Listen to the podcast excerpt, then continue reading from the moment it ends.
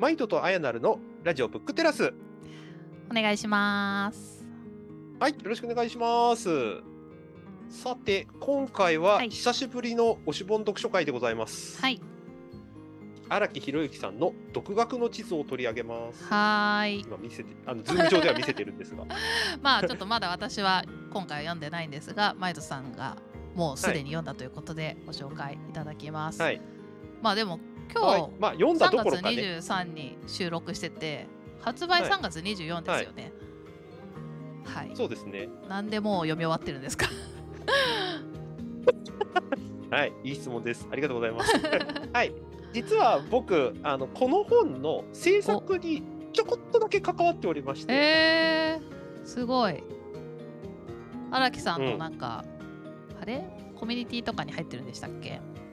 ああそうですそうです、あのブックカフェのコミュニティで荒木さんから呼びかけがあって、この「独学の地図」っていう本のうん。ゲラのチェックをやってくれる人、もしくは感想をうん。出してくれる人募集っていうえー、のがあって、貴重。はいはいはい。うんうん。で申し込んだんですよ。うーん、まあ、それはマイトさん絶対申し込むよね、そうなんです。まああのゲラのチェック自体は、あの構成自体はあのそれやってくれる人がたくさんいて僕は本当に感想とフィードバックを寄せるぐらいのことしかできなかったんですけど、あのそのおかげさまでちょっと実はあの一番最後のところに協力ってところで実は名前が違ってたりとかです、いいあな皆さんちょっと探してみ嬉しいねそれ。へえ、でまあここれはもう自分の名前出てるし買わないとなと思ったところになんと出版社の方のありがたいお申し出をいただいて、あの検討していただきまして。へえすごい。だからそのもう本体も持ってるわけですね、今ズームにそうなんですそうなんです。ずーっと掲げてくれてるけど、そっかそっか。読んだ時はゲラの状態で、で、はい。さらに完成した本も送られてきたと、はい。わあ素敵。そういうことです。はい。というわけで、うちょうど読み立てほやほやのやつを今今これから感想を話そうかなというところです。なん。か帯に気になる名前がありますけどはい、そうですね。はい。あの深井龍之介と渡辺幸太郎あ推薦って書いてあります。超相対性理論の3名ですね 以前ね自分の頭で考える読書の時もあ、はいはいはい。速攻読んで速攻感想を 紹介しましたけどやりましたな。ね、どれだけ荒木さんファンなんだっていう感じですが、今日もじゃあ早速読み終わってはいる独学の地図をご紹介いただこうと思います。はい、はい。まずタイトルにある独学からいきますね。ほう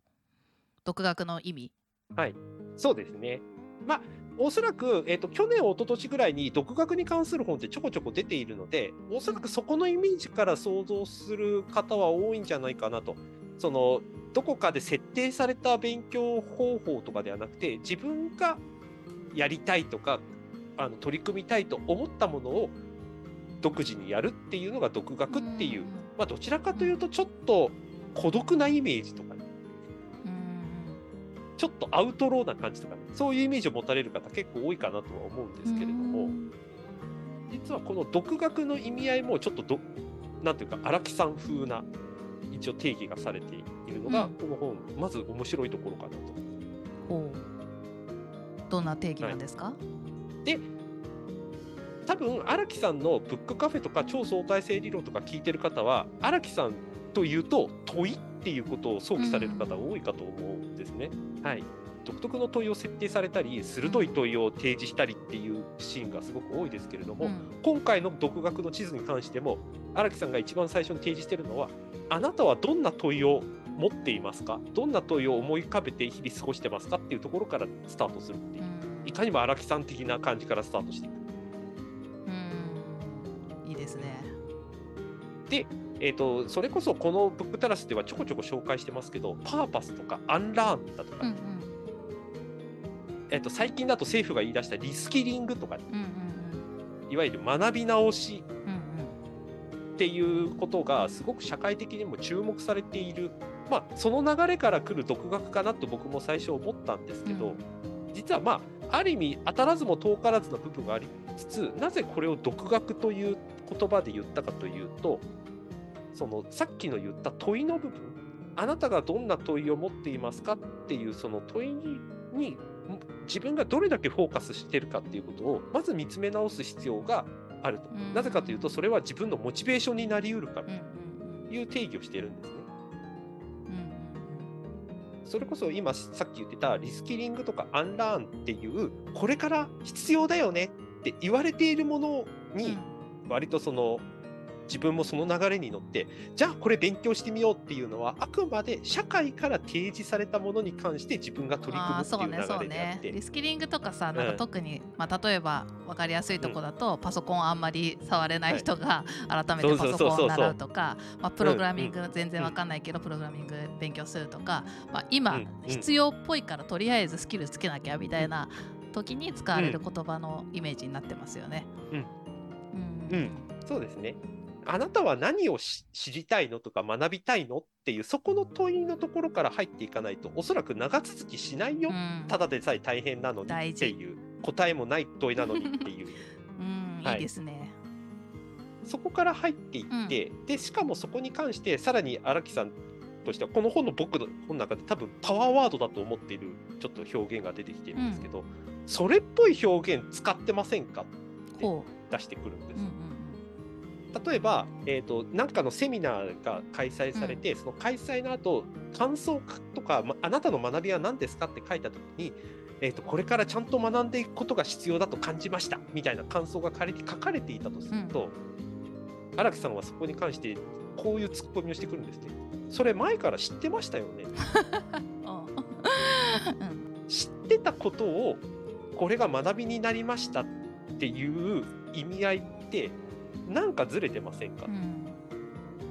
そのセミナーだとか講演会だとかいろんな話を聞いた時にあなたはこれから得られた学びは何ですかという問いに関してその答えは適切じゃないですよね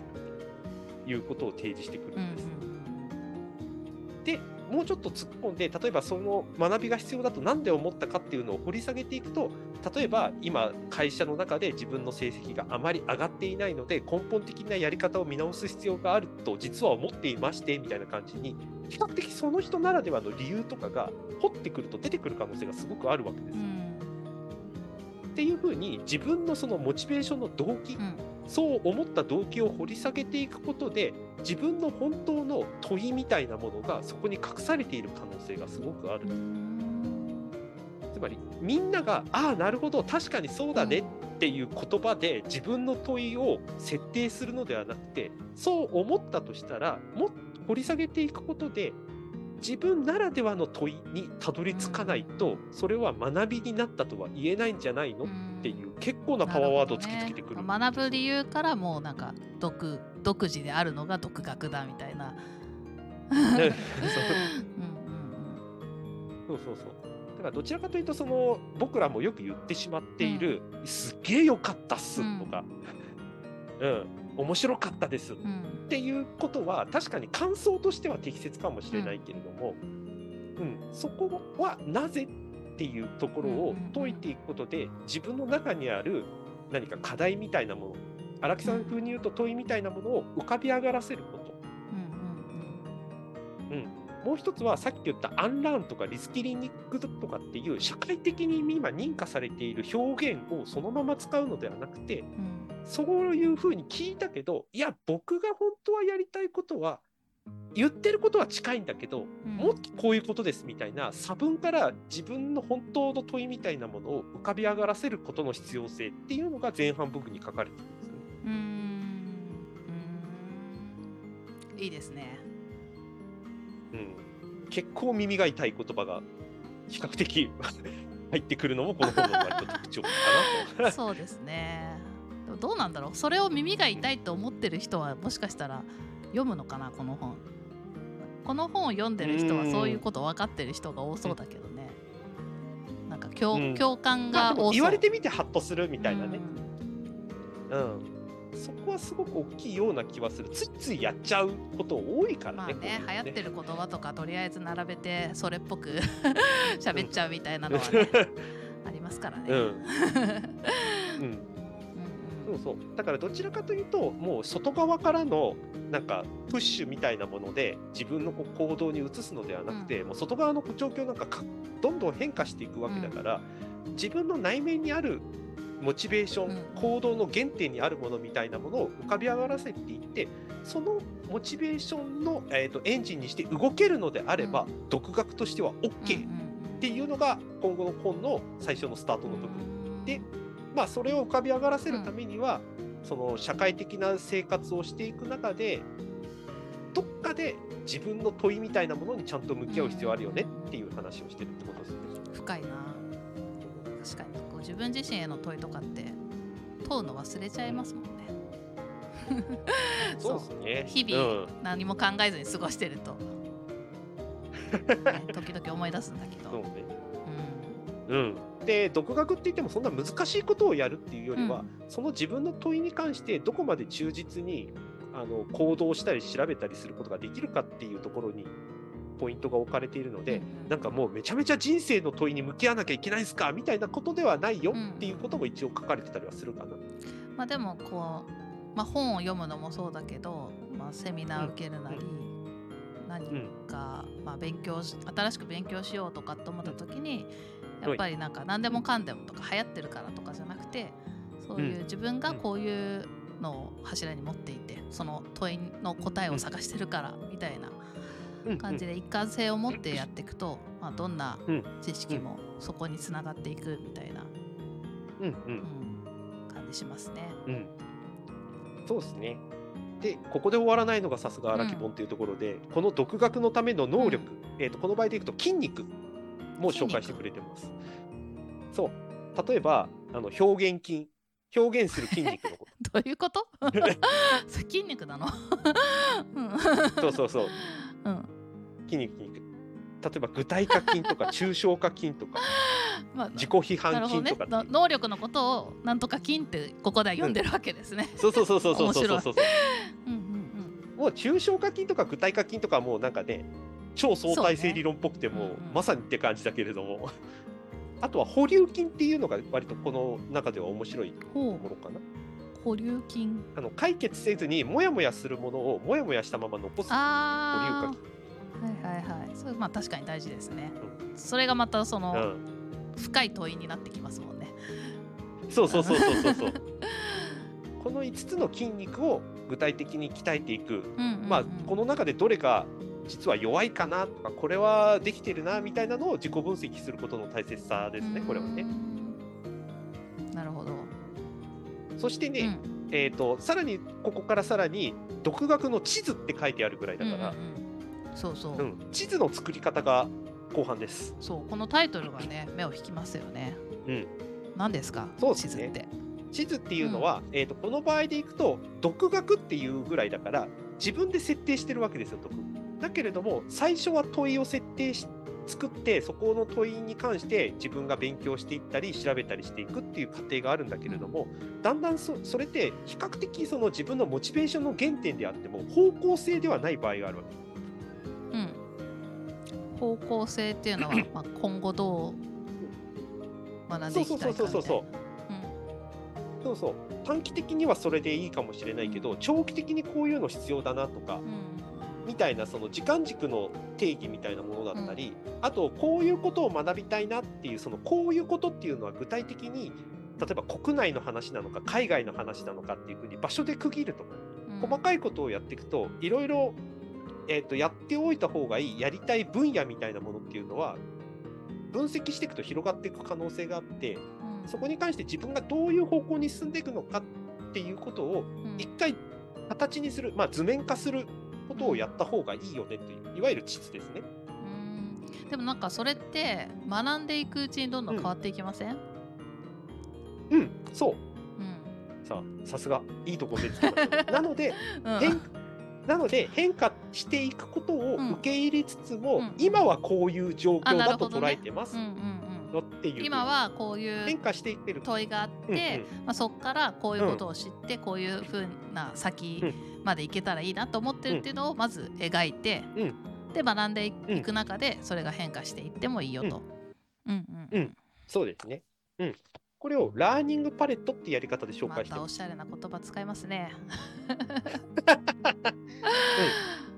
うんこれもだからそんなに難しい図ではなくて、ちょっとだからごめんなさいね、今聞いてる人は全然伝わらないと思うんだけど、今なんかあやなるさんには一応、ズーム上で見せる。はいはいはいうん、今見せているところは、えっ、と、1998年4月下旬の荒木宏之君の簡易ランニングパレットっていう図を今見せております。あやなるさんに。うん。なんか4つ、ん。縦軸横軸があって四つ。4つ四角があるけど、うん。文字までは見えない、そう ね。えっ、と、縦軸は下が現在、上が将来っていう感じ。で、横は、うんと、当時の人事の仕事をしていたってことがあるんで、内側は担当業務で、外側は人事全般っていうくくりですね。つまり、だから横に行くに従って領域が広がっていく。上上に行くに従って未来に向かっていくっていう時間軸の方っていう設定で、じゃあ、その領域として広がっていくであろう、うん今の自分の仕事がって考えたときに、それは未来はどういうふうな方向性かなっていうのを仮で、要はパレット上に設定をすると。そうすると、今のモチベーションの原点とは別に、先々こういうのが必要になりそうだなっていう目測をつけて、その目測の部分を一回可視化しておくと。そうすると、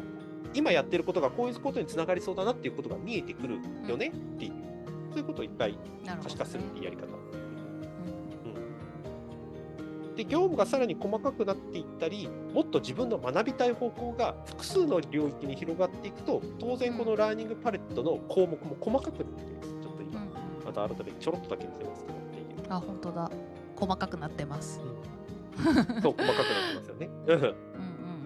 これはだから自分のその今やっていることの領域の全体像が見えてくればくるほど、うんうんうん。これもあった方がいいなあれもあった方がいいなっていうその自分の学んだからこその方向性っていうのと今の領域だけじゃなくて例えば荒木さんの今後の話でいくとリベラルアーツも学んでいく必要があるなっていう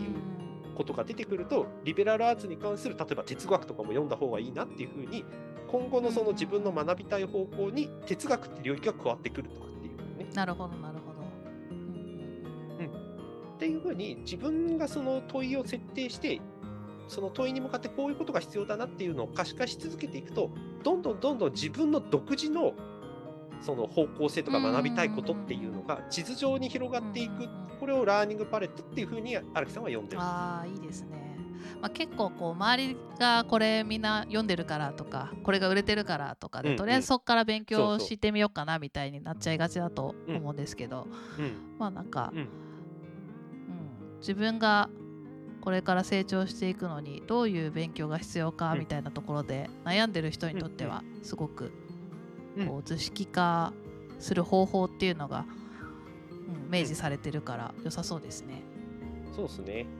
で前回あやなるさんが紹介してくれた子育て本にも、あの結果に関して叱るのではなくてまず家庭の方であの指摘をして褒めたり、うんうんうんまあちょっと叱ったり、まあ、一緒にやっていこうねっていう話をしていくのが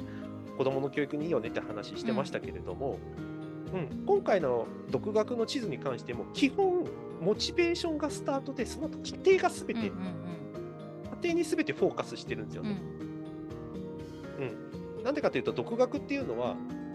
まあもうここまで来たら皆さんちょっと察する部分あるかと思いますけど別に何十年後にこういう成果を出したいからっていうことでやっているものではなくて、基本的に自分のモチベーションの高まるものをやっているであろうことをずっと続けているわけだからどういくかでは全然考慮せずにやりたいっていうことをずっと積み重ねていくっていうことになってくるんですよね。うんとなると指摘するポイントポイントは結果じゃなくて過程である。なぜならその過程に自分のその次の問いが隠されている可能性がある。これはさっきのあの一番最初の方に話したセミナーの感想の話と同じですよね。これが学びになりましたって言うけどそれ知ってたよね っていうその問いうん答えを返されるのではなくてこういうことをやってきたがゆえに今学びというのが必要だということが再認識できましたぐらいまでいってようやくその人の学びになっていくことが一応可視化されていくっていうことになるわけ。そうね。でどう学びになったのかっていう先に、まあ、次何学びたいかとかっていうのもねつながっていくし、うんうん。うん。うん。なんかそうですよね。私なんかは好奇心旺盛だからもうあれもこれもはいはい読。みたい読みたいって、まあ、例えば本だったらなっちゃって、うんうんなんかそういう人にとってもなんか改めて整理できて良さそうだなと思いましたそのうんラーニングパレット。なんかそうですね。将来こうなるためにこれを読まなきゃみたいな感じで読んでるわけじゃなくて、うんあのこれも興味がある、その先にこの本があってこっちも興味あるみたいなのでどんどんどんどん本が増えていっちゃってるけど、じゃあここのうん。この辺の本の先には何があるのかとかでこっちの本うんうんうん。辺の、この辺の本はこの同じくくりかなとかっていうのを整理したり、じゃあ将来的にそれをなんかどういうふうにつなげていきたいのとかっていうのを整理するのにもなんかうんラーニングパレットが使えそうだなって今聞いてて思いましたね。そうですね。まあ、旗から見ると、それってアンラーンとかリスキリングをやってるんだよねって見えるかもしれないけど、うん本人の中ではまさに自分文脈の中で進んでいること、